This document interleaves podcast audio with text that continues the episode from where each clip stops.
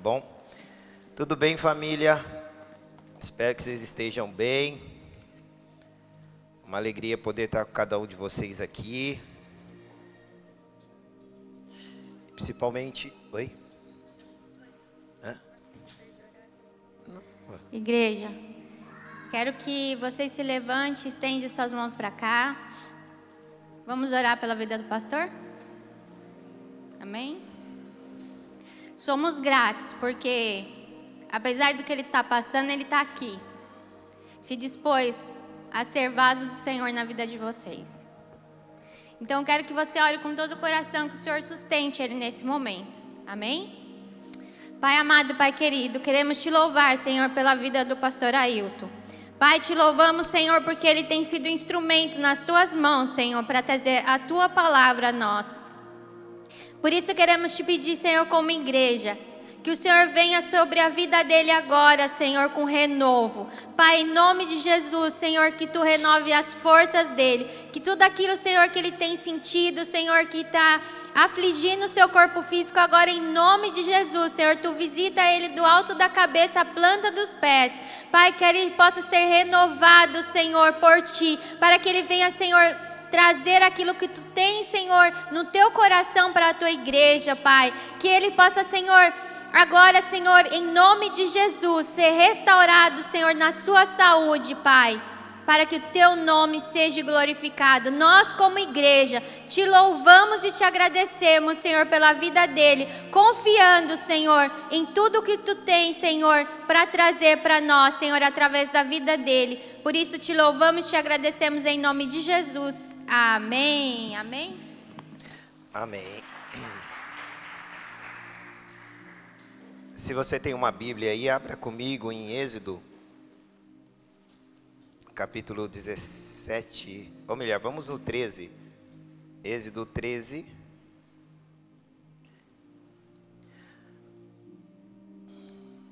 A gente falou, ou melhor, nós conversamos a respeito na semana passada sobre Cristo ser o nosso alimento, antes de eu entrar no texto. Deixa eu só lembrá-los vocês. Que Cristo é o nosso alimento. É, e quando eu falo alimento, é, que Jesus falou assim, aquele, assim como eu ouço o Pai e me alimento do Pai, vocês têm que se alimentar de mim. Vocês lembram esse texto, né? Vamos só relembrá-los. Vamos lá. João, capítulo 6, abra aí.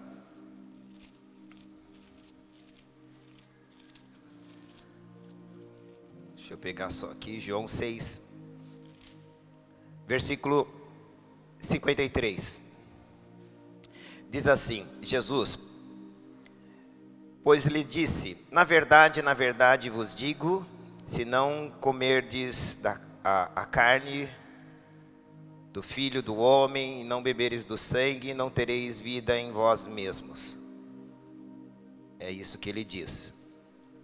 É, Jesus jamais estava ensinando qualquer pessoa a praticar o canibalismo, né?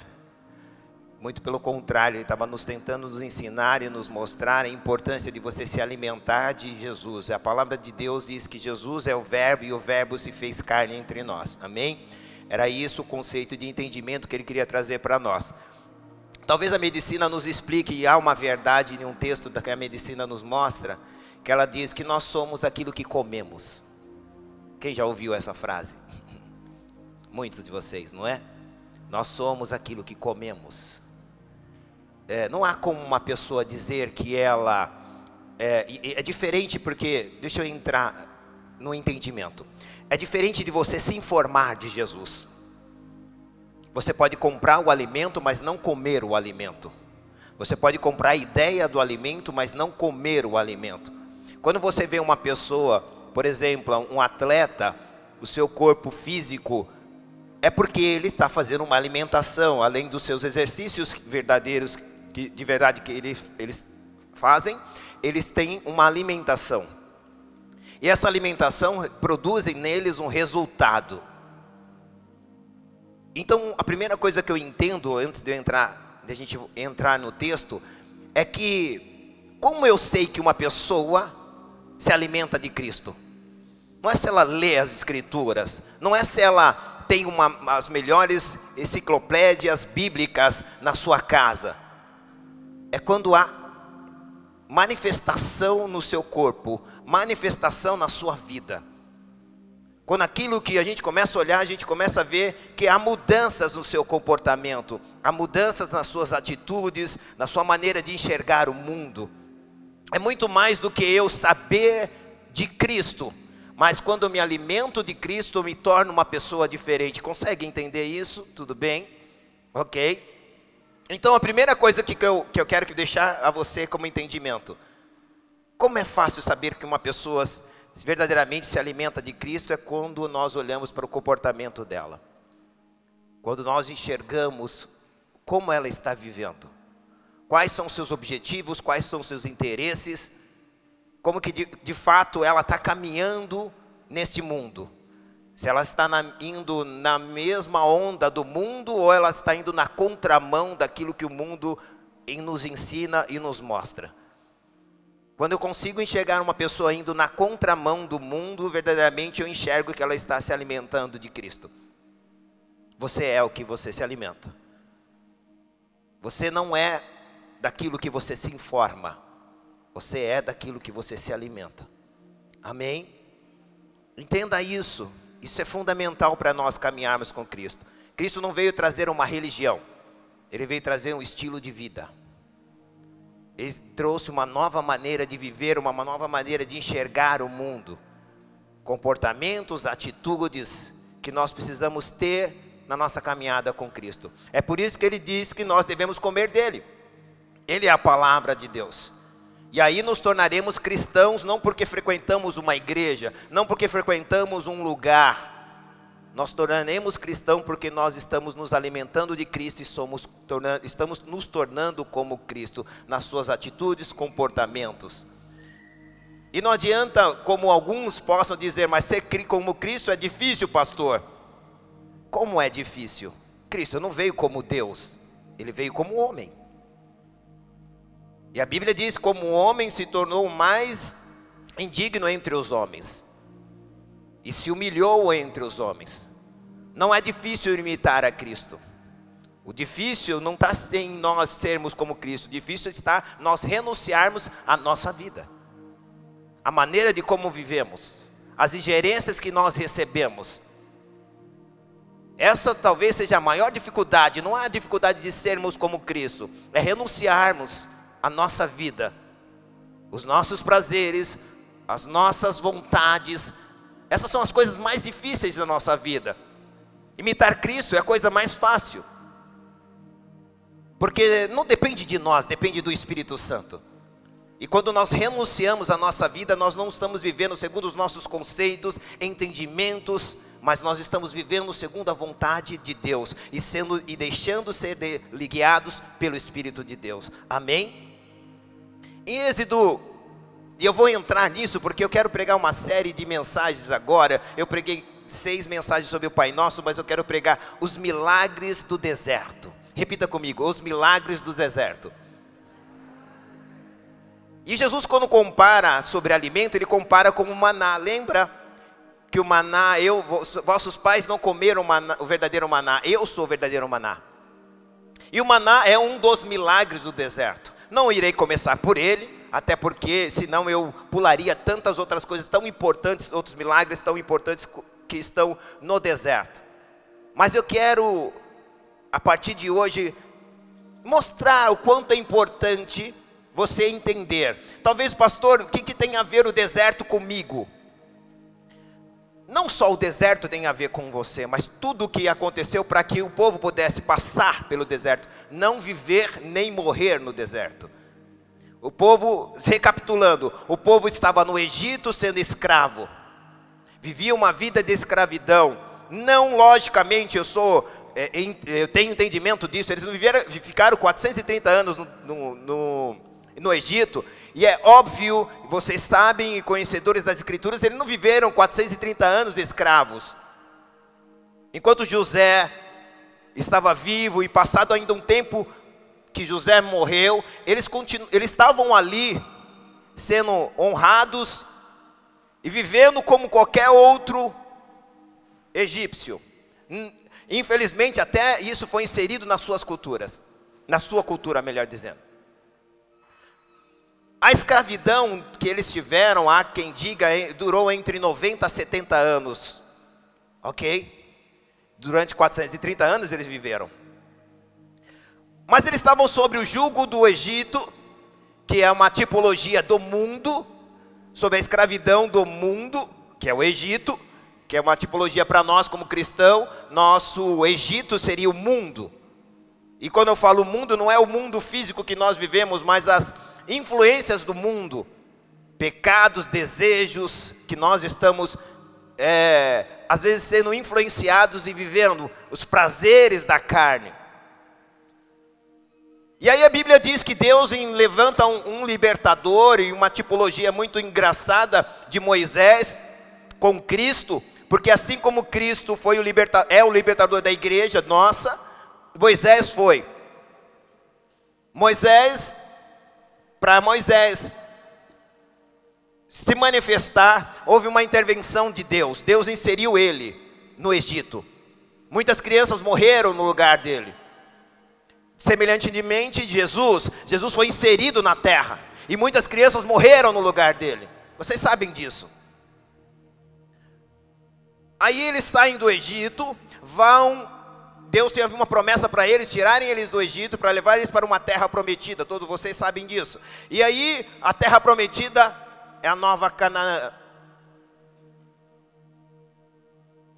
O que, que isso tem a ver comigo? Nós também saímos do Egito, do mundo, estamos indo para uma terra prometida, mas esse período que, que antecede a terra prometida chama deserto, e para nós é o nosso mundo, o mundo que nós vivemos. Então, um cristão, até chegar à terra prometida, está vivendo semelhantemente o que o povo viveu no deserto. As tentações, situações inúmeras que eles viveram, a peregrinação, você não é deste mundo. Você é peregrino nesse mundo. Você não, vive, não nasceu para viver nesse mundo, depois da queda, não mais. Você vive, vive para viver com Deus eternamente e Espírito Santo nenhum crê. Você vive para viver eternamente com Deus. Não é neste mundo. Agora, lógico que eh, você tem uma, um tempo que chama vida, e essa vida é a decisão que você vai tomar. Alguém me disse um dia o que, que significa a vida para você, pastor pode ter muitos significados, mas eu disse, para mim a mais importante é essa. A vida é um tempo de oportunidade que eu estou decidindo aonde vou passar a eternidade. A grande pergunta é: se você tem fôlego de vida e você tem vida, a pergunta que você deve fazer é: o que, que eu estou fazendo da minha vida? Quais as decisões que eu estou tomando a despeito da minha vida? Porque a vida, em resumo, seria isso. É o tempo de oportunidade que Deus está dando a cada um de nós, para nós decidirmos aonde nós iríamos passar a eternidade. Diante de tudo isso que eu já falei, esse entendimento que eu inseri em vocês, agora eu posso entrar no texto. Vamos lá, Êxodo capítulo 13, versículo 17. Eu já estou é, avançando, porque na verdade não vou contar toda a história das pragas que houve no Egito, da, das, dos diálogos que teve de Moisés, Arão e Faraó, eu vou avançar. Eu vou avançar no, no período onde eles estão já caminhando para o deserto, amém? Vamos lá, diz assim, versículo 17 de Êxodo 13. E aconteceu que quando Faraó deixou ir o povo, Deus não os levou pelo caminho da terra dos filisteus, que estava mais perto. Porque Deus disse para que porventura o povo não se arrependa. Diga comigo, não se arrependa. Ih, vocês estão muito tímidos. Vou falar de novo, repita comigo. Para que não se arrependa. Aí, vendo a guerra e torne ao Egito. Mas Deus fez os, o povo rodear pelo caminho do deserto perto do Mar Vermelho. Diga comigo, Mar Vermelho. Obrigado. E subiram os filhos de Israel à terra do Egito armados. E tomou Moisés os ossos de José consigo, porquanto havia este estreitamente ajuramentado aos filhos de Israel, dizendo: Certamente Deus nos visitará. Fazei, pois, subir daqui os meus ossos convosco. Assim partiram de Sucote e acamparam em Etã, à entrada do deserto. E o Senhor ia adiante deles, de dia, numa, numa coluna de nuvem, para os guiar pelo caminho, e de noite numa coluna de fogo, para os, os alumiar, para que não, para que caminhasse, desculpa, de dia e de noite. Versículo 22. Nunca tirou diante de, da face do povo a coluna de nuvem de dia, nem a coluna de fogo à noite ou de noite. Feche seus olhos. Pai, obrigado, Senhor, pela alegria de podermos desfrutar desse tempo tão maravilhoso que é da tua presença. Verdadeiramente viemos para te cultuar e já o fizemos isso, Senhor com as nossas adorações, com o louvor que saiu dos nossos lábios, com as nossas ofertas e dízimos que também fazem parte do nosso culto. Mas agora nós nos assentamos, Pai, e o Senhor se levanta do teu trono para falar conosco. Fale por meio da tua palavra, como sempre assim o fez. Que não somente essa palavra seja informação para nós, mas que seja alimento para que possamos verdadeiramente caminhar nesse mundo, Pai. E eu sei que esse mundo está prestes a ter o seu fim. Vivemos dias difíceis e mais e cada dia mais o mundo tem menos razões para se viver. E nós oramos para que o teu Espírito Santo nos fortaleça, nos fortaleça de modo que ainda o tempo que nos resta aqui na terra seja proveitoso seja um meio pelo qual nós tenhamos entendimento. Assim como o salmista diz no Salmo 90, versículo 12, que ele diz assim: Ensina-nos a contar os nossos dias, para que possamos alcançar um coração sábio. Que nós possamos aprender a contar os nossos dias, Pai. Porque vivemos com a contagem do mundo, e a contagem do mundo, quando nós completamos um ano de vida, nós parabenizamos a outra pessoa dizendo: parabéns por mais um ano de vida mas na verdade é menos um. Nós vamos morrer, Senhor, a não ser que nós sejamos arrebatados. E eu não estou aqui colocando qualquer sentimento de, em qualquer pessoa, mas eu estou conscientizando ela que cada ano que nós completamos é um ano a menos. E para quem está decidindo aonde vai passar a eternidade, ele tem que saber contar os seus dias.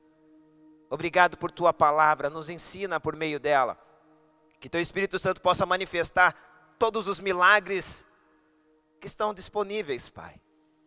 Nós oramos em nome de Jesus e é em nome de Jesus que te agradecemos e é a Ele que damos todos os créditos desta palavra, não somente hoje, mas sempre. Oramos para que o Espírito Santo possa ministrar em cada coração e essa palavra seja uma verdade na vida de cada um dos seus filhos e que eles verdadeiramente sejam transformados por meio da tua palavra. É o que oramos e desde já te agradecemos. Amém. Vamos lá. Quando eu começo a olhar para esse texto, hoje, logicamente, como eu disse, eu não vou falar sobre tudo aquilo que Deus fez no Egito. O Egito foi assolado por Deus por causa do coração de Faraó, um coração duro, um coração que resistiu a, a, a ceder à vontade de Deus. E a Bíblia diz que eles viveram coisas terríveis. Mas Deus, o propósito de Deus era muito simples, era tirar o povo dali. Era tirar o povo daquela escravidão e era muito fácil. Faraó não precisa, poderia ter sido poupado de tudo que ele, eh, poupado o Egito de tudo que viveu, se ele simplesmente deixasse o povo ir embora. Mas ele não quis deixar. E a história diz que Deus devastou o Egito, que até os dias de hoje, isso está nos escritos do Egito. E aqui no versículo 13, no capítulo 13, no versículo 17, nós vemos que Deus começa a tirar o povo, e o que é interessante, que a saída deles do Egito parece uma coisa meia ilusitada. Por quê? Porque geralmente a gente pensa que Deus abrevia situações na nossa vida, e Deus nem sempre abrevia situações, Deus alonga. A, a saber que a Bíblia diz que Deus levou eles pelo caminho mais longo. E quando nós olhamos e começamos a caminhar com Deus, a gente acha que todas as vezes Deus precisa encurtar caminhos para nós. As coisas têm que ser mais fáceis para nós. As coisas têm que ser mais favorável a nós. Mas olhe quando eu olho para esse texto e como eu li com vocês aqui, Deus não levou eles pelos caminhos mais perto, mas pelo caminho mais longo. Olha que tremendo. Então eu aprendo que nem sempre o fato de andar com Deus, os caminhos sejam mais curtos ou mais fáceis. Nem sempre quando eu estou caminhando com Cristo, as coisas serão mais fáceis para nós. Nem todas as vezes, não estou dizendo que todas as vezes vão ser difíceis, mas nem todas as vezes vão ser fáceis. Porque quando eu olho para esse texto, Deus o levou e havia um propósito para que Deus o levasse. E não é porque Deus está querendo dificultar as coisas para você e para mim. Quando as coisas estão difíceis, Deus nos leva por caminhos mais difíceis. Porque às vezes a gente olha para alguma outra vida e fala: Nossa, para ele foi tão fácil. Mas para mim foi tão difícil. Para mim está sendo tão difícil, mas eu sou cristão tanto quanto ele mas eu sou cristã tanto quanto ela. Mas as coisas para mim não foram e não estão sendo fáceis. Mas eu quero te dizer uma coisa: a questão não é se é fácil ou não, se é curta ou não, a questão é: será possível? Vou repetir, você não ouviu? Com Deus, pouco importa se é mais curta, se é mais longa o que eu preciso entender é que com Deus será possível realizar tudo o que Ele prometeu para mim. Talvez para você sejam as coisas fáceis, glória a Deus. Talvez para você não seja mais não, tão fáceis como você imaginava. Glória a Deus por isso também. Pastor, glória a Deus, não, misericórdia, está amarrado. Não, está amarrado não. Deus permite que as coisas sejam mais difíceis porque existe um propósito em tudo isso. O que você precisa entender é: a vontade de Deus é soberana, e o que Ele prometeu para mim e para você não depende de facilidade ou de dificuldade, depende que eu me renda à vontade dEle e creia que Ele fará o melhor para mim. Ainda que o melhor para mim não aparente aquilo que eu estou vivendo, mas se é a vontade de Deus, eu entendo que ela será boa, perfeita e agradável a mim. Vocês estão aqui? Então não é a questão, diga comigo, não é questão de curto ou longo, fácil ou difícil. Com Deus, tudo é possível. É isso que você tem que entender. Porque senão você vai ter muitos questionamentos na sua vida. Ou você vai ceder às vontades do mundo, porque no mundo, no mundo tudo tem jeitinho. No mundo tem tudo tem jeitinho para as coisas. E há quem diga que a grande maioria de nós brasileiros quer dar jeitinho para tudo. Mas no reino de Deus não tem jeitinho tem vontade soberana de Deus. Não existe jeitinho para eu conseguir as coisas. Não existe jeitinho para que eu possa alcançar objetivos e meta. Existe a eu me render à vontade de Deus e Deus falou que vai cumprir, vai cumprir, independente da dificuldade que possa ter. Ou você quer ser um cristão que tem os hábitos do mundo, sempre procurando um jeitinho mais fácil para facilitar a sua vida, sempre procurando um jeitinho melhor que te agrade, um conforto melhor. A gente hoje está cheio de jeitinho para servir a Deus.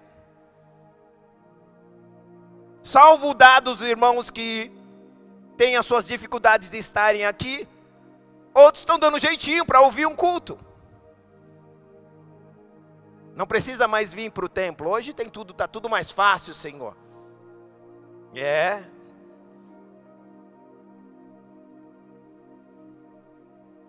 Nem sempre Deus facilita, porque Deus ele trabalha com o entendimento que eu preciso abrir mão de coisas também. E desculpe dizer para você, e eu peço desculpa não porque eu não tenho convicção do que eu estou dizendo, é porque talvez seja tão dura a palavra para nossos corações. A partir do meu, o ouvido mais perto da minha boca é o meu, eu tenho que ouvir isso primeiro.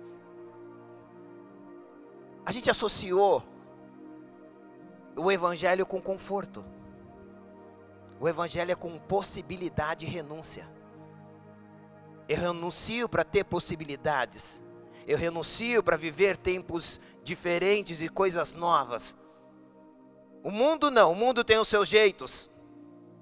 E a nossa geração é a geração que acostumou com conforto, acostumou com um jeito prático de se viver. Praticidade, hoje você não precisa ficar, você pode pedir comida em casa. Não estou dizendo que seja errado, mas nós somos a geração da praticidade, fast food, tudo prático, rápido, tudo tem que ser rápido.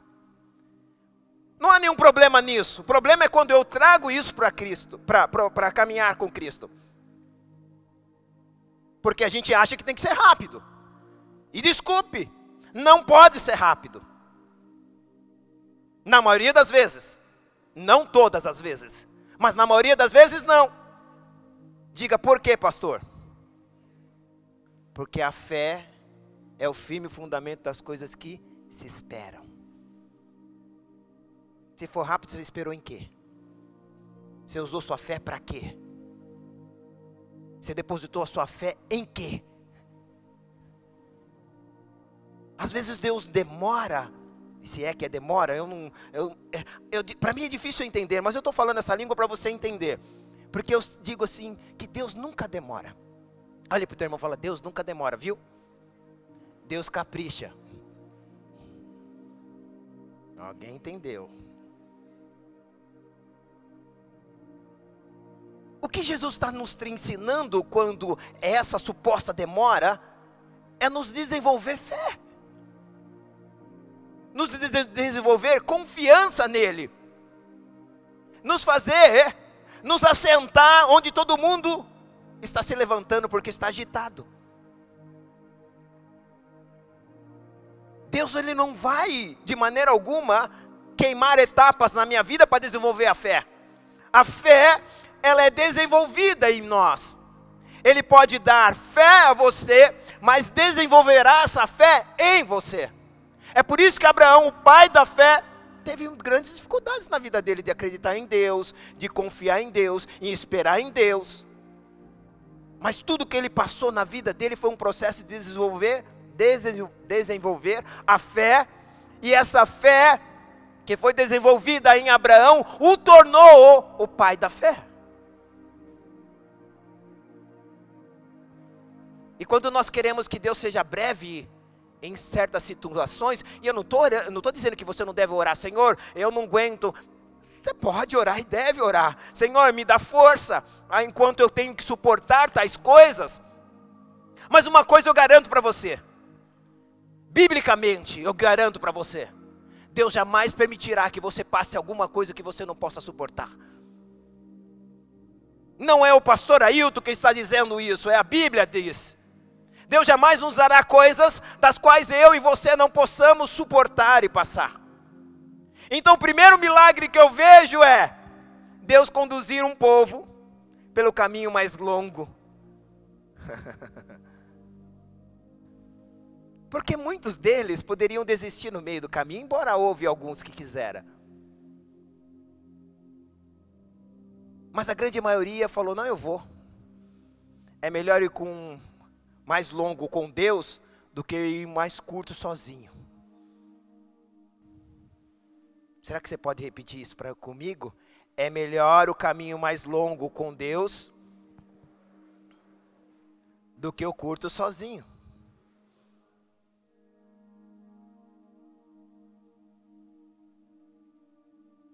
No cristianismo não tem jeitinho. No cristianismo tem fé. E a fé torna todas as coisas possíveis. Tudo é possível ao que crer. Repita comigo: tudo é possível ao que crer. Logo, se tudo é possível ao que crer, nós não precisamos de maneira alguma, de qualquer jeitinho. Porque a fé não tem nada a ver com rapidez, mas com paciência de saber esperar do tempo de Deus. Às vezes o caminho curto nos fará, vamos ler ainda, versículo 17. Diz assim: E aconteceu que quando o Faraó deixou o povo ir, Deus não o levou pelo caminho da terra dos filisteus, ou dos filisteus, que estava mais perto, porque Deus disse: Olha aí o motivo pelo qual Deus não os levou. Para que o povo, porventura, se arrependa e vendo a guerra torne ao Egito. Que coisa maravilhosa quando eu leio isso. Você não se arrepende só de ter ido pelo caminho. Às vezes a gente acha que a gente se arrepende por ter o caminho, ter escolhido o caminho mais longo. A gente pode se arrepender também quando a gente escolhe o caminho mais curto. Quando a gente quer as coisas mais rápido. Quantos de vocês já escolheram o caminho mais curto quando você viu e falar assim, puxa, me precipitei. Quanto vocês? A gente se arrepende também, às vezes, de querer o caminho mais curto, as coisas mais rápidas. E quantas vezes Deus não está nos querendo nos conduzir por caminhos mais difíceis, porque Deus sabe se, se Ele for pelo caminho mais perto, mais curto, se for as coisas forem mais fáceis para eles, eles vão se arrepender.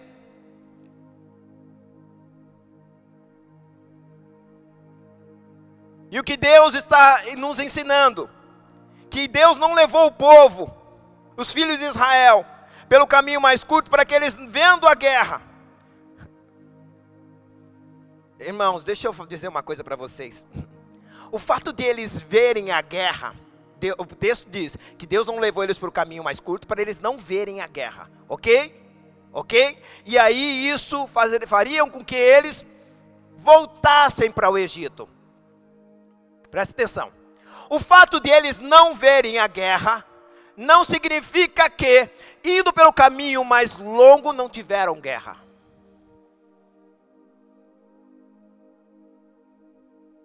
Então, pastor, qual é o sentido? Uma coisa é você ver a guerra antecipadamente, pessoas que sofrem por antecipação.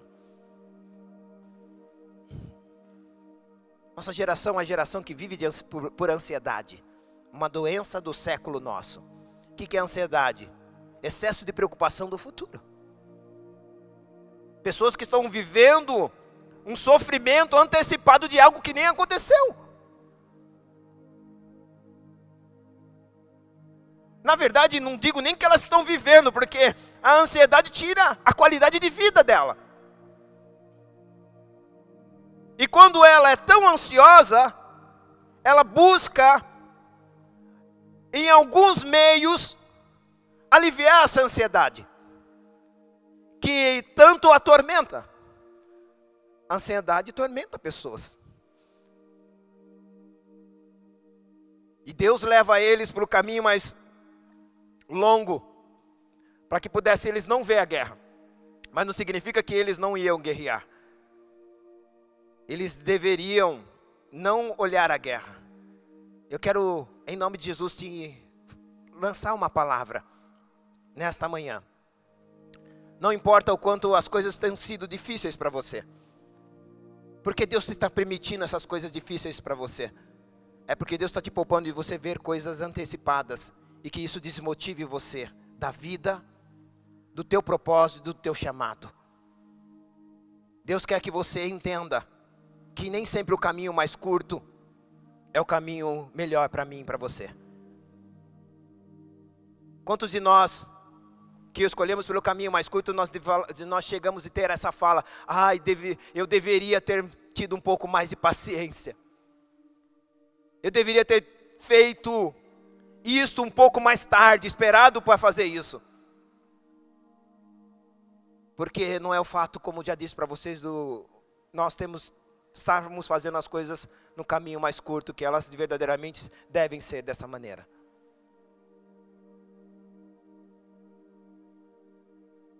Entretanto, eu quero que você entenda uma coisa.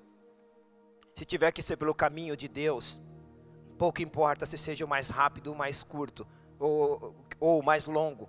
O que importa é que você está indo com Deus, e quando nós estamos, estamos com Deus, Deus não deixa nós desanimarmos. Deus não deixou eles por esse caminho para que eles não se desanimassem. Sim ou não? Isso, olha que, é lindo, que, que lindo eles indo pelo caminho que Deus tinha, eles tinham a presença de Deus. Às vezes o caminho curto só está eu e você. Mas o caminho longo que Deus às vezes nos levou, Deus está conosco. E não estou dizendo que você ir vindo pelo caminho mais longo, não significa que você não vai ter desânimo. Mas você vai ter a voz, tem de bom ânimo, eu estou com você. Eu não estou dizendo que você indo pelo caminho mais longo, não tenha momentos de medo. Mas Deus diga: não temas, eu estou contigo. Não estou dizendo para você que você indo para o caminho mais longo, não tenha momento de, tristeza, mas Deus diz: alegrai-vos no Senhor, porque Ele é a vossa força. Não estou dizendo que no momento, no caminho mais longo, você não tenha momento de inquietação. Mas você tem uma palavra de Deus dizendo: Aqueitai-vos e sabei que eu sou Deus, serei exaltado na terra, serei exaltado nos céus. Uau! O caminho que Deus nos leva tem a garantia de que Ele está ali, sempre nos dando a capacidade de entender que Ele está conosco e nós não iremos desfalecer diante disso. Versículo 18, olha que tremendo. Diz assim: mas Deus fez rodear o povo pelo caminho do deserto, pelo mar vermelho. E subiram os filhos de Israel até o Egito armados. Diga, armados. Olhe para o teu irmão, diga assim: o caminho pode ser dificultoso, mais longo, mas tudo isso é Deus te dando tempo para você se armar. Uau! Aplauda, ele merece. Deus está te dando tempo para você se armar.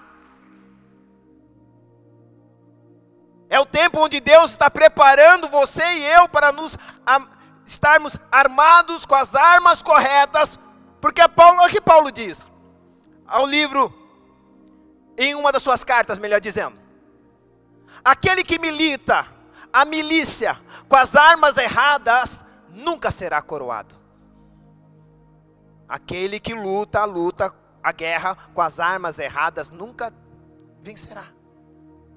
E às vezes Deus está nos levando para caminhos para falar, meu filho, eu não estou alugando um caminho, eu estou preparando você para essa guerra que você já é mais do que vencedor.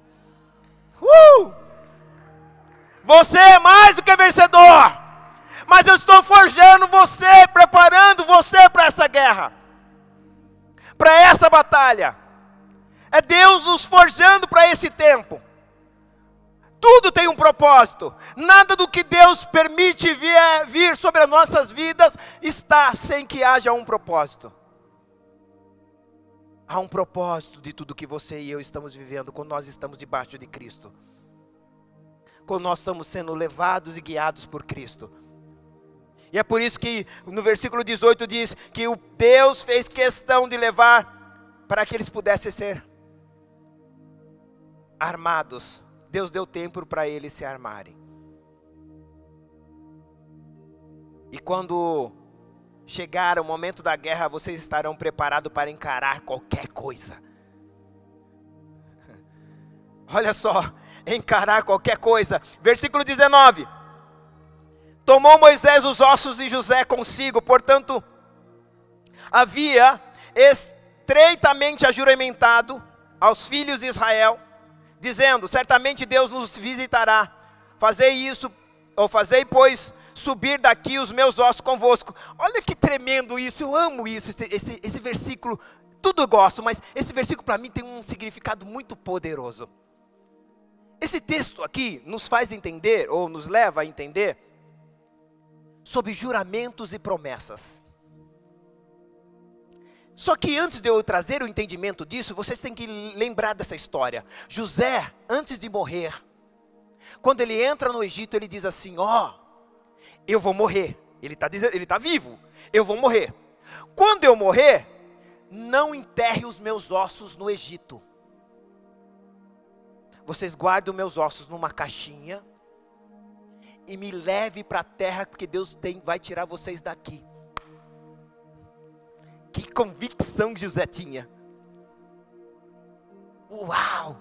Que convicção que ele tinha que eles, o povo não ia ficar escravo o resto da sua vida.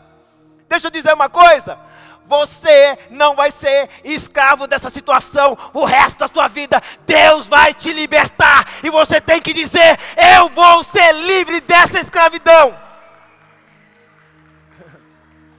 Eu não sei o que tem escravizado você. Talvez o medo, talvez tantas situações na sua vida. Mas você tem que ter o espírito de José e dizer: Me tire deste lugar. Eu não nasci para morrer nesse lugar. Ou melhor, para ser enterrado nesse lugar. Irmão, eles, fez, eles fizeram essa promessa. José fez com que o povo fizesse essa promessa. No primeiro século, José morreu. Já passaram 430 anos, quatro séculos e meio, praticamente quase. Mas preste atenção. Iam morrendo gente, nascendo gente, morrendo gente, mas um passava para o outro, a promessa. Ó, lembre-se, quando Deus nos tirar daqui, leve os ossos de José. Quando Deus nos tirar daqui, leve os ossos de José. Tudo bem, pastor, legal isso, bonito a história, mas o que isso aplica na minha vida? Quantos de nós oramos a Deus? Deus, quando Deus me preparar um trabalho, eu vou fazer, vou ajudar fulano, vou ajudar ciclano, vou ajudar a obra de Deus. Fazem juramentos, promessas, mas não cumprem.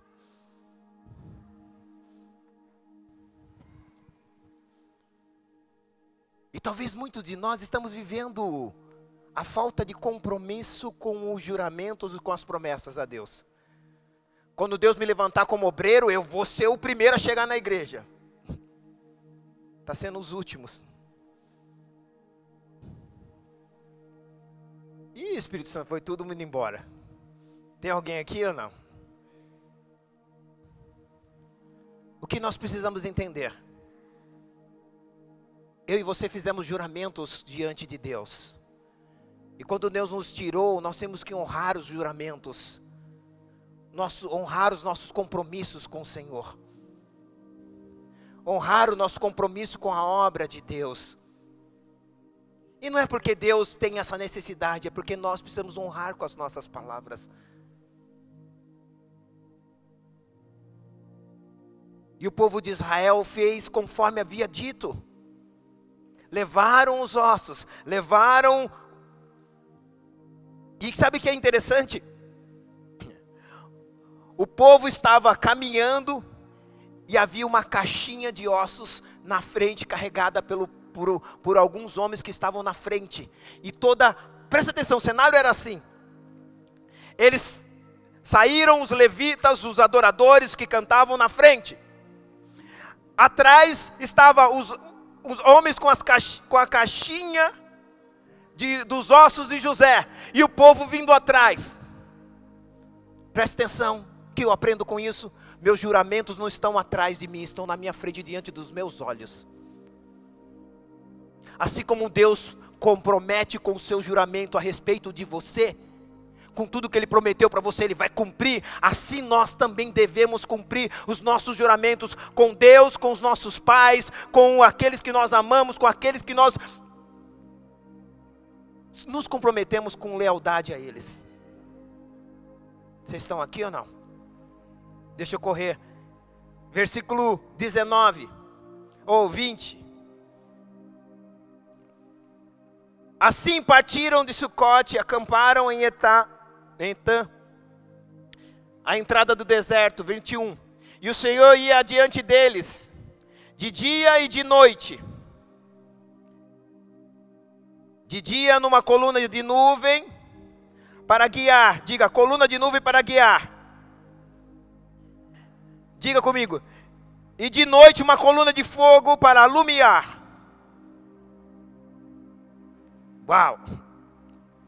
Porque quando eu falo, só, só fazer um, um panorama do, do deserto. Deserto, todo mundo sabe, sabe que o deserto durante o dia é um calor escaldante.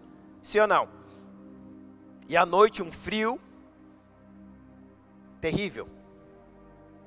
Deus manda uma coluna de nuvem. E geralmente quando você gosta de sair do calor, tá muito sol, você vai para uma hã? sombra. E a nuvem faz sombra. Sim ou não? E quando você está num lugar que é muito frio, você vai para um lugar mais aquecido. Então a coluna de fogo aquece. Mas percebe que Deus não vai dizer que a coluna de, a, a coluna de nuvem é para te refrescar. Ele não diz. Tampouco ele diz que a coluna de fogo é para te esquentar.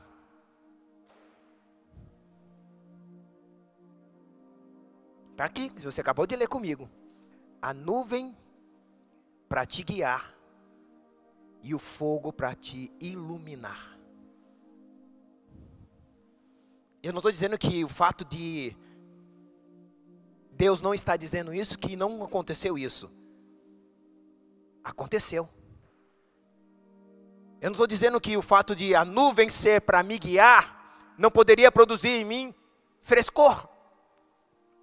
Mas o propósito não era o frescor, era guiar. Da mesma maneira, a coluna de, de fogo não era para esquentar, era para iluminar.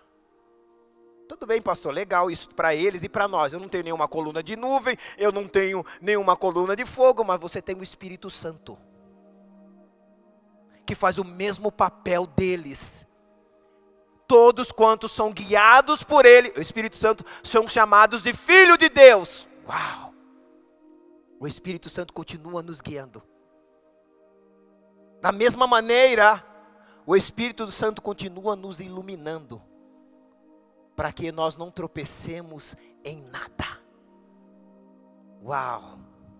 Esse é o papel do Espírito Santo no contexto de igreja. Deus não tem mais nuvem, não. Deus não tem mais coluna de fogo, não. Mas Ele tem o Espírito Santo que está fazendo o mesmo papel, assim como foi no Egito, assim é no nosso tempo para as nossas vidas. E aí talvez a grande pergunta é: por que nós, nós negligenciamos tanto o Espírito Santo? A gente ora ao Pai e não está nada errado com isso. Nós pedimos ao Pai em nome do Filho, Jesus Cristo, maravilha com isso. Mas quantos de nós levantamos pela manhã e falamos bom dia, Espírito Santo? Quantos de nós temos a convicção que o Espírito Santo está todos os dias conosco e que você nunca está ausente da presença dEle? Um dia eu até compartilhei com os homens um dia um jovem estava com um problema de imoralidade e ele não conseguia vencer. E ele me procurou e eu disse, falei, vamos fazer o seguinte, esquece teu problema. Vamos fazer algo agora. Eu quero que todo dia pela manhã você encontre, você acorde e diga bom dia Espírito Santo. À tarde você diz boa tarde Espírito Santo e à noite você diz boa noite Espírito Santo. Todo dia você vai dizer isso para ele. E sempre que você lembrar, na hora que você for almoçar, falar: oh, Espírito Santo, senta aqui comigo. Na hora que você for tomar café, Espírito Santo, toma café comigo. E eu ensinei ele entender que o Espírito Santo estava todo o tempo com ele. Depois de um tempo eu perguntei para ele: E aí, e o seu pecado? Ele falou assim: Acabou, pastor. Eu falei: Por quê? Falou, não tenho o Espírito Santo sentado do meu lado, eu fico constrangido em fazer.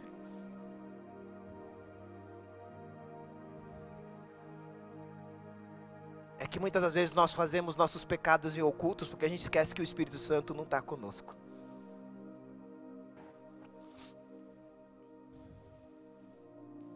Mas quando nós temos a consciência, ele nos constrange. Não é que não tem o desejo, tem. Não é que não tem a vontade, tem. Não é que não, não tenha o prazer, tem. Mas também tem o Espírito Santo que nos constrange. E eu não estou afim de entristecer o Espírito Santo. Eu não estou afim de entristecer porque Ele me guia. É Ele que me ilumina. É Ele que faz eu andar em caminhos onde eu não irei tropeçar. Vocês estão aqui ou não? Capítulo 13, 22 diz assim: Nunca, diga comigo, nunca. Mais uma vez, diga nunca. Olha que tremendo. Nunca tirou diante dele a face, da, ou diante, diante deles, da face do povo, a coluna de nuvem de dia, nem a coluna de fogo à noite. A palavra eu amo essa palavra nunca. Porque é a mesma coisa que o Espírito Santo, ele nunca vai ser tirado até que se consuma tudo. ele disse que o Espírito Santo ficaria conosco todos os dias. Não ficaria conosco, mas habitaria em nós. Em momento algum, por muitas das vezes Deus poderia ter tirado o Espírito Santo, mas Ele falou: não, nunca vou tirar. Eles precisam ser guiados, eles precisam ser iluminados. O que eu e você precisamos entender é que o Espírito Santo está para nos ajudar. É, se você não aplaude, as crianças aplaudem ali, ó.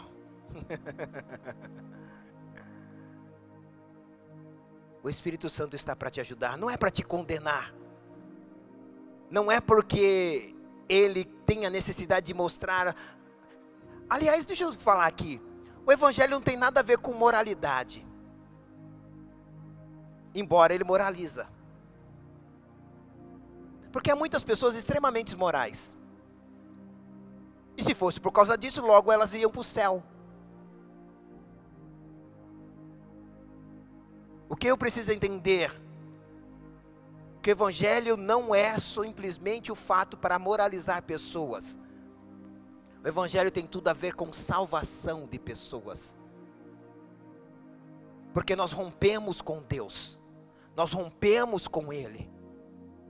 E quando nós rompemos com Ele, nós perdemos o direito de estar eternamente com Ele. E o propósito de Jesus é justamente vir resgatar e restaurar isso para que num dia possamos verdadeiramente morar com Ele novamente. E é por isso que no capítulo 14, olha que tremendo que nós vamos ver aqui. Então falou o Senhor Moisés, dizendo: Fala aos filhos de Israel e voltem a, e acampem diante de Pi-Airote entre Migdol e o mar, diante de Baal Zephon. Em frente dele assentareis o campo junto ao mar.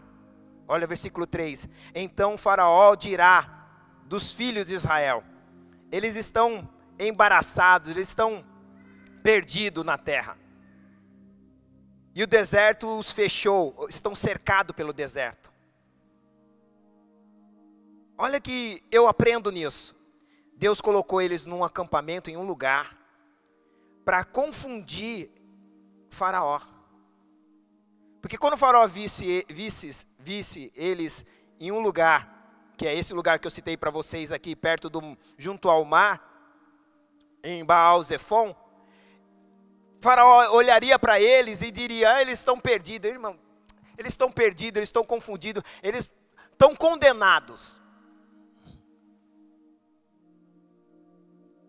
E aí eu aplico isso para a minha vida e para a sua. Às vezes você está num lugar que não é muito confortável para você.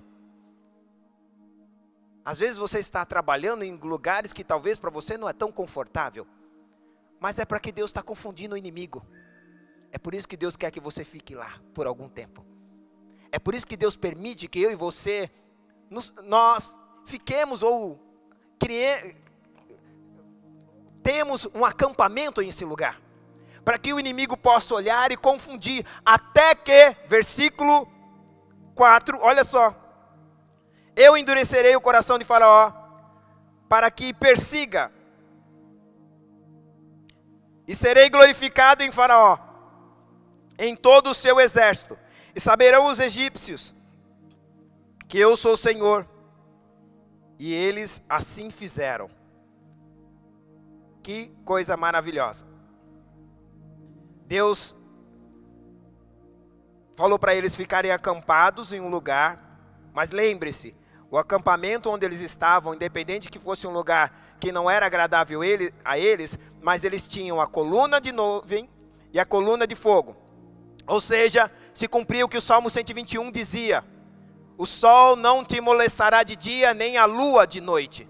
O Senhor te guardará de todo o mal, guardará a tua alma. O Senhor guardará a tua entrada e a tua saída, desde agora para sempre.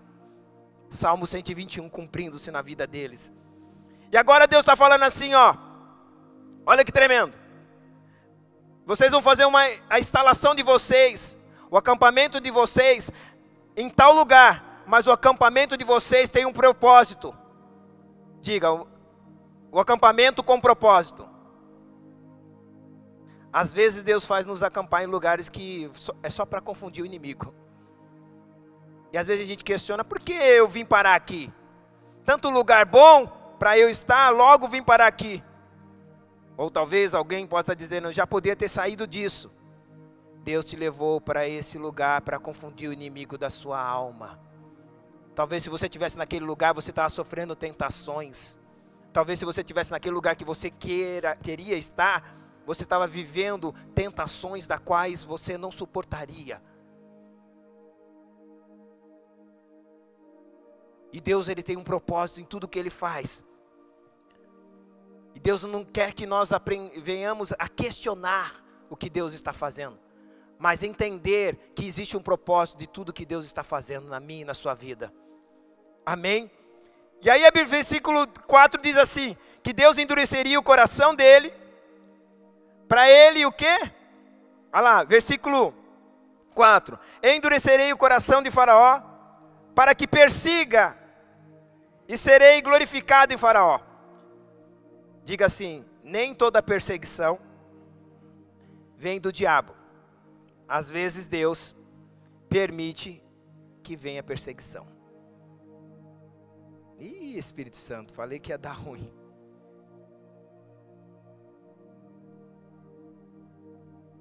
Pastor, peraí, Deus gosta de judiar de mim? Não. Deus gosta de glorificar o nome dele através de você.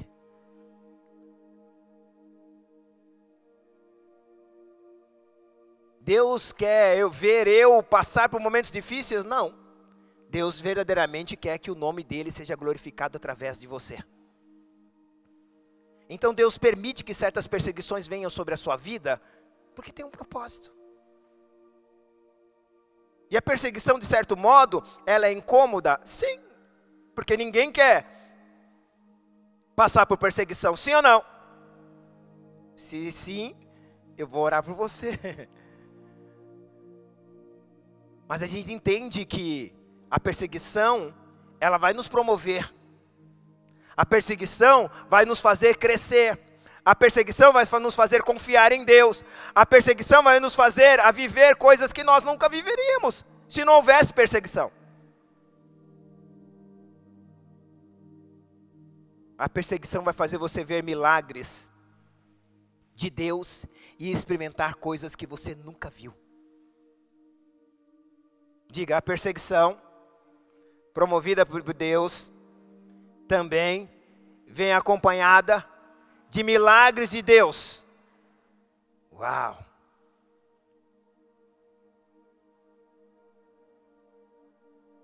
Versículo 9, 8 e 9, só para você entender aqui. Do capítulo. Do capítulo. Vamos, vamos fazer o seguinte: vamos ler o 5. Sendo, pois, anunciado o rei do Egito, que o povo fugia, mudou-se o coração de Faraó e dos seus servos contra o povo. Primeiro eles tinham deixado ir, agora mudou o coração dele. e disseram: Por que fizemos isso? Havendo deixado ir o povo de Israel para que não nos sirva mais.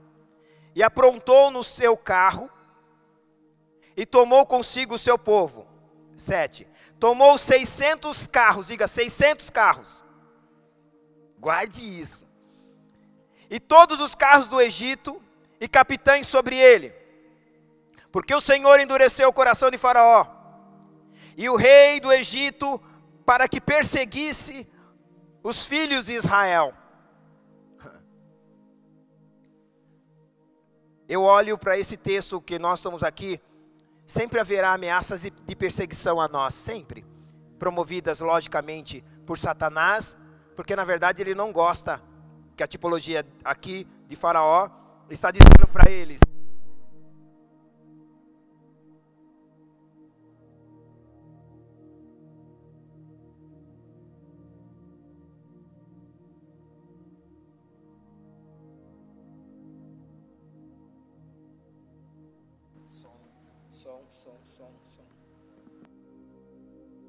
Som. Perseguição, irmão. Vamos lá. Sempre haverá momentos de perseguição em nossas vidas, principalmente promovida por Satanás, porque a intenção dele é que nós voltemos a ser os pecadores que nós éramos, a viver as vidas que nós vivíamos. Então ele usa situações, pessoas para não somente nos perseguir, mas para nos oferecer propostas, pratos, para que nós voltemos à nossa vida do passado. Mas o que eu olho nesse texto é que Deus tira o povo de Israel do Egito, e quando tira o povo do Egito, voltou Eric. Som, som. Não. Voltou?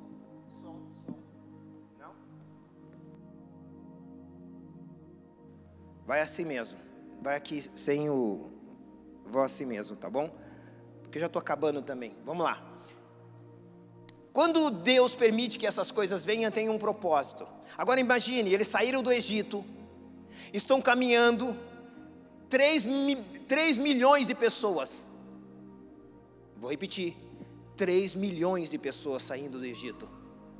A Bíblia diz que eles saíram, e preste atenção, é lógico que quando sai 3 milhões de pessoas, quem vai determinar o passo? O ritmo? Velhos e crianças.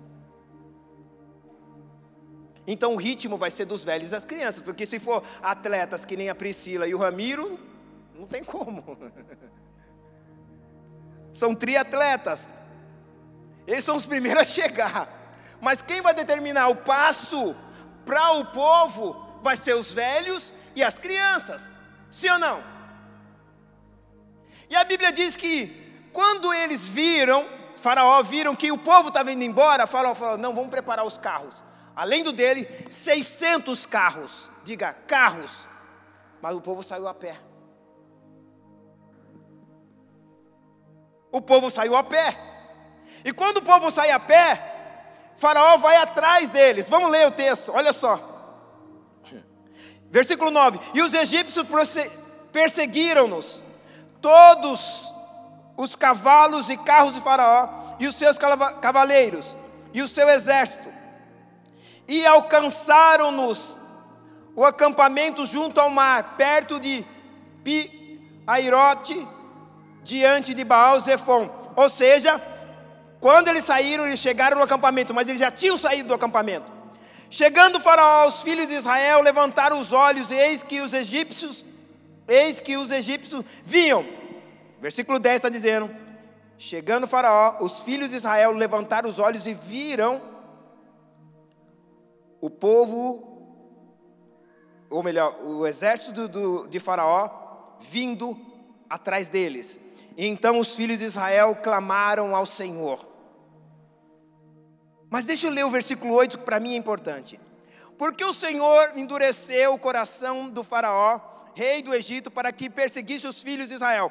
Porém, graças a Deus por esse porém, os filhos de Israel saíram, diga assim, com mão alta. Diga, com mão alta. Ou melhor, alta mão. Uau!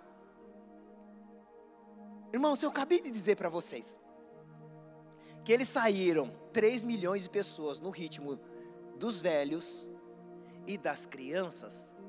Faraó saiu com um carro. Irmão, é uma concorrência, uma disputa. É uma disputa é, desleal. A pastora disse desleal. Sim ou não? Você uma criança tem como concorrer, eu tenho certeza, tanto o Ramiro como a Priscila não teria como concorrer com um carro, sim ou não? São triatletas. E uma criança e um idoso? Tem? Não. E aí a minha pergunta é: por que então Faraó não conseguiu os alcançar? Sim ou não? Olhe para o teu irmão e falou: já viu sobre esteira elétrica? Olhe para o teu irmão e diga: já viu sobre esteira elétrica? Você pensou que a esteira elétrica foi inventada no século XIX? Não. Foi no primeiro século.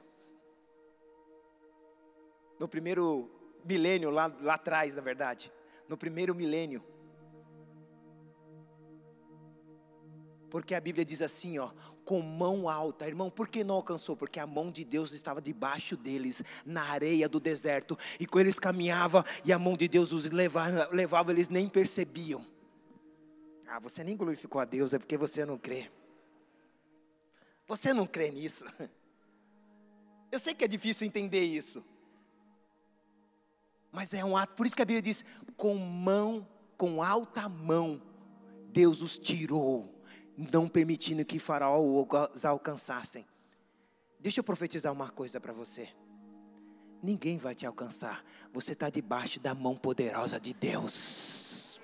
Não há cavalos e carros que pode, uns confiam em carros, outros em cavalo, mas nós faremos menção do nome do Senhor Jesus Cristo.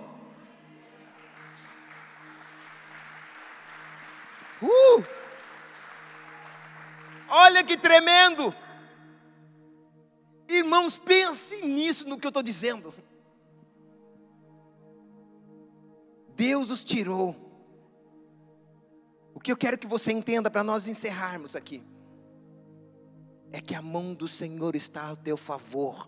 Não importa as perseguições que você possa viver, não importa as lutas que possa você viver. Se você decidiu andar com o Senhor, você vai andar no poder do Senhor e debaixo da mão poderosa do Senhor. Porque a gente acha, acha que nós estamos somente debaixo da mão do Senhor, sim ou não? Mas você também está sobre a mão do Senhor. Olhe para o teu irmão e fala assim: irmão, fica tranquilo. Deus te guarda embaixo e Deus te guarda por cima. Eu quero que você feche seus olhos no teu lugar.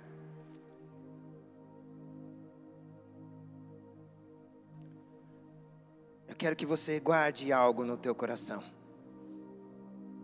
Esse foi um dos maiores milagres que Deus fez na hora de tirar eles do Egito. Não importa quantos carros nossos inimigos possam ter, e eu estou falando inimigos, não estou falando de pessoas, embora isso possa também falar sobre pessoas. Não importa o quanto o seu inimigo tenha, o inimigo da sua alma tenha de estratégias contra a sua vida. Ninguém vai te alcançar, porque o Senhor está te conduzindo. É o Senhor que está te guiando. O inimigo nunca vai aproximar de você. Você pode até ver ele. O povo começa a murmurar, eu não vou entrar nesse texto. Vou deixar para a próxima semana. Eles começam a questionar Moisés, falam: Moisés, por que você tirou a gente de lá? Não teria sepulcros no Egito para que nós pudéssemos morrer lá? Nos trouxe para o deserto. Aquele povo não entendeu nada. Deus não queria que eles caminhassem pela visão, mas pela fé. A fé e o temor não pode habitar no mesmo coração. Talvez você chegou aqui cheio de medos em algumas áreas da sua vida, e Deus está falando, meu filho, você não tem que ter medo, você tem que ter fé. Você tem que crer. Você esqueceu o que eu fiz na sua vida. O povo, quando começou a ficar com medo, eles estavam. Eu falo que é a síndrome da memória curta. Eles esqueceram tudo que Deus fez no Egito, as dez pragas que Deus fez no Egito, para tirá-los de lá. Agora Deus ia deixar o faraó alcançar e matar eles no deserto? Se Deus quisesse, Deus não daria nem as dez pragas. Mas às vezes nós esquecemos das coisas que Deus nos livrou, das coisas que Deus nos, nos protegeu e nos guardou. E eu quero que nesta manhã você entenda: não há motivo para você estar com medo, não há motivo para você questionar o que você está vivendo, há motivo de você falar: Senhor, me coloca um cântico novo nos meus lábios. Eu sei que eu estou passando por tudo isso, mas como a tua palavra nos ensina, vai passar. Que eu e você não sejamos como os filhos de Israel, que vendo Faraó chegar, começaram a questionar, ao invés de orar. E geralmente as pessoas que mais questionam são as que menos oram.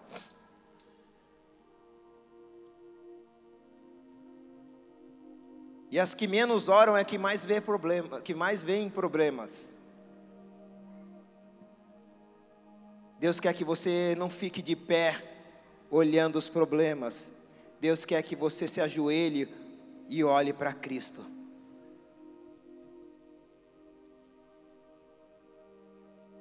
Você precisa fazer como o salmista nos diz, nos ensina. Senhor, traz a lembrança nos traz a lembrança daquilo que nos, tra, que nos dá a esperança. Deus te salvou não é para que você se perca no meio do caminho. Deus te salvou para que você vá até o fim e chegue a, no propósito pelo qual Ele te salvou. E é por isso que nesta manhã eu quero orar para você. Quero que você nesta manhã entenda, a tua vida não está determinada a viver fracassos. Você pode perder uma ou outra luta, mas a guerra já está ganha. Deus já venceu por você. Ele já te deu a certeza e a garantia que nele você é mais do que vencedor. E é por isso que nesta manhã, eu oro, Senhor, por essas vidas que estão aqui, Senhor. Que tudo que foi ensinado aqui, elas possam entender que tão semelhantemente como Israel viveu tudo aquilo, de o Senhor os conduzir para o caminho mais difícil, às vezes mais longo, mas havia um propósito nisso. Da mesma maneira, Senhor, o Senhor os levou a entender que esse caminho que ele, o Senhor estava levando, o Senhor estava os preparando, os armando para algo muito maior. Aliás, o Senhor é especialista em guerra. E talvez muitos dos seus filhos nesta manhã estejam vivendo guerras nos seus emocionais, conflitos nas suas mentes. E eu quero, em nome de Jesus, aqui, Pai, declarar que eles serão mais do que vencedor nisso. Eu declaro, Pai, que em nome de Jesus, todos aqueles que estão agora vivendo crise de ansiedades, em nome de Jesus, que o Senhor venha os curar agora eles não têm que ficar preocupados com o que irá acontecer amanhã. Eles têm que desfrutar do que o Senhor está fazendo hoje na vida deles. Da mesma maneira, aqueles que estão vivendo, Senhor, crises e depressões. E a depressão é o contrário da ansiedade. Enquanto a ansiedade se preocupa com o futuro, A depressão está presa no passado, na frustração do passado. E eu quero declarar em nome de Jesus, Pai, que nenhum deles estarão presos, escravizados por esses sentimentos que têm assolado muitos e muitos na nossa geração. Pessoas que têm, não têm desfrutado do presente, porque ou elas estão preocupadas com o futuro, ou presas nos seus passados. Mas o Senhor nos libertou não somente dos pecados, mas de todo tipo de escravidão que possa nos escravizar, de modo que nós não possamos viver o novo que o Senhor tem para as nossas vidas. E é por isso que nós oramos, Pai. Nos ensina a nos relacionar com o Teu Espírito. É Ele que nos guiará. Deus sempre tem um caminho novo para nós. Deus sempre tem um caminho novo para as nossas vidas. Não importa se todos os caminhos foram fechados. Não importa se os meus olhos não conseguem ver alguma saída. Mas o teu Espírito sempre tem uma saída para nós, Pai. É Ele que ilumina os caminhos. E ainda que nós vivamos num mundo de trevas, nós teremos luz. A luz que é produzida pelo Teu Santo Espírito. E a Tua palavra que estará em nós, como o salmista diz no Salmo 119, versículo 105. Lâmpada para os meus pés é a tua palavra, e luz para os meus caminhos. Não há motivo para nós estarmos em trevas, quando nós temos a tua palavra, Senhor. Não há motivo de nós vivermos em trevas, quando a tua palavra nos produzirá luz para o nosso caminho. E muitas das vezes nós não saberemos o que fazer mas nós teremos a certeza, Senhor, que Teu Espírito iluminará as nossas vidas nesse caminhar. Eu quero que você fique de pé nesse momento.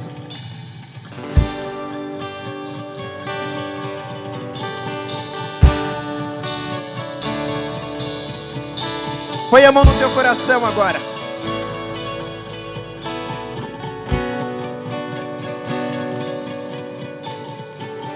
Não importa o teu ritmo. Eu vou repetir. Não importa o teu ritmo. Você não está andando no teu ritmo. Você está andando no ritmo de Deus, uma esteira que está acelerando os processos da sua vida nesta manhã. E talvez você está dizendo, já poderia estar vivendo isso. E Deus está dizendo: você vai viver tudo o que eu tenho para você. Não está andando no teu ritmo, está andando no ritmo de Deus. Há uma mão debaixo de você que vai acelerar o processo da sua vida. E Deus manda dizer nessa manhã: eu nesta manhã estou acelerando processos a respeito de você. Eu estou acelerando processos. Não é só você que está debaixo da minha mão. Ou melhor, está sobre a minha mão. Teus sonhos, teus ideais, teus projetos estão também sobre a minha mão. E eu vou acelerar processos aqui nessa manhã. Deus está acelerando. Oh!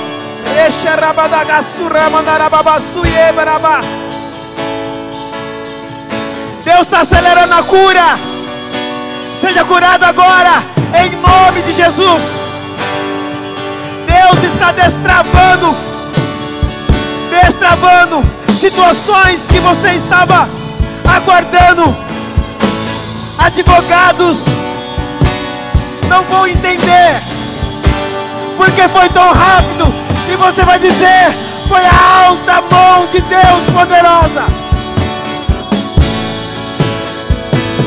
Deus está liberando documentações que estão destravadas agora. Valores, heranças. Deus está acelerando processos agora. Em nome de Jesus. A esteira do Senhor está aqui.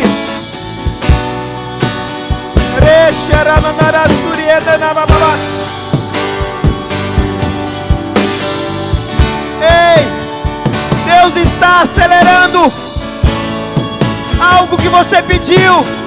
E você pediu, eu quero a salvação dos meus parentes. Deus vai acelerar o processo agora, em nome de Jesus. Em nome de Jesus. Você achou que demoraria muito para ele ser salvo?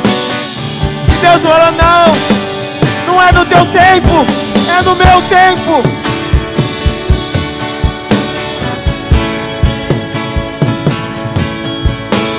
Está acelerando agora. Receba aí. Pessoas que têm desejo de ter uma empresa, que você via tão distante, tão dificultoso. Deus está agora acelerando em nome de Jesus. Deus está agora acelerando a tua libertação. Você vai ser liberto. Liberto da pornografia. Liberto de todos os vícios que traz dano para a tua vida. Eu declaro agora, receba agora a libertação no teu corpo. Receba agora a libertação na tua mente em nome de Jesus. Adora. Deus de promessa, caminho no.